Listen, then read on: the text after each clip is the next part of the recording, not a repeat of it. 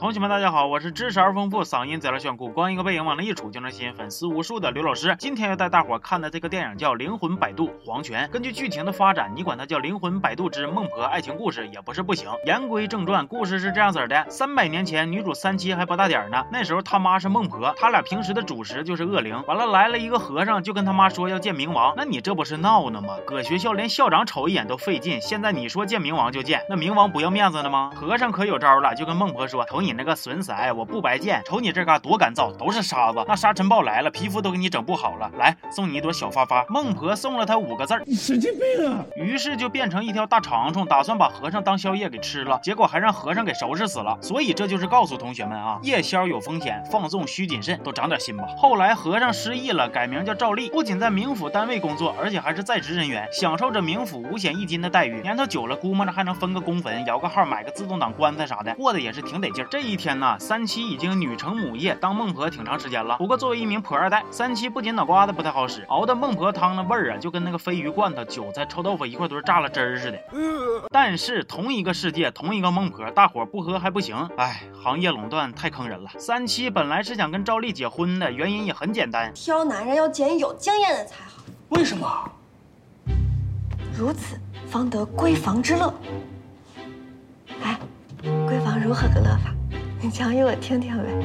嘿嘿嘿。不过被赵丽以胸部大小不合适给拒绝了。十几年前，三七曾经捡着一个小正太叫长生，不过被赵丽救了，没吃成。但是老话说得好啊，好饭不怕晚。十二年后，同一个地方，三七又捡着他了。好饿好饿好饿，我真的好饿。小声的花总来落在你家。好饿好饿好饿，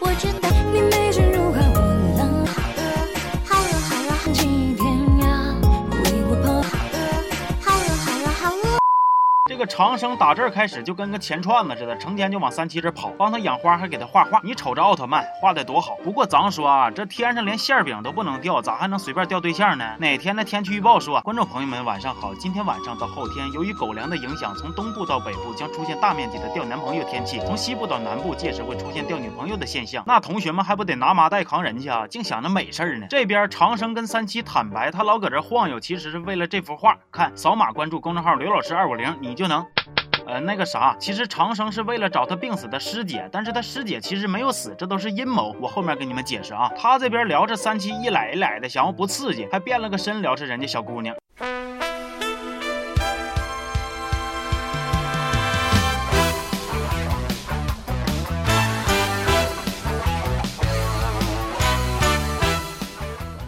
然后他俩就，嗯，此处省略一万字。不过我有一个问题啊，长生不是一个生魂吗？那咋还能啪啪啪的呀？这难道就是传说中的生啪吗？没毛病。这搂也搂了，抱也抱了，亲也亲了，啪也啪了，那就结婚吧。结果结婚这天出岔子了，长生不仅没来，冥府的阴册还让人给抢走了。那有同学就有疑问了，没有。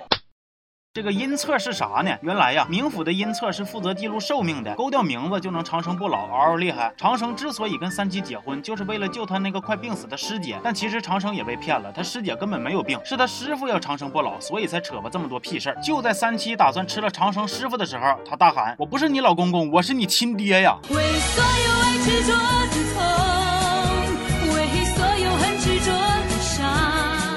长生知道了他师傅的阴谋，也知道了原来自己只是三七一咕噜魂变的，于是就带着从师姐那要回来的阴册，打算去救三七。后来虽然罪恶得到了惩治，但是三七为了保护长生，也牺牲了自己。电影的最后，长生一直在等三七回来，还种了老大一片的花。其实啊，这个片儿算是老汤老药了，特效啥的也是一言难尽，分分钟串戏到美少女战士。但是女主啊，赵丽啊啥的演技那是真硬啊，推荐大家去看看。另外，这个电影你如果只是单纯的当个爱情故事看，那可能就肤浅了。你要往大了看的话，就会发现这个片儿真正要说的其实是土地沙漠化严重、青年植树造林、绿化沙漠的励志故事啊。行吧，这期就说到这儿了。我是刘老师，保护环境，人人有责。咱们下期见啊。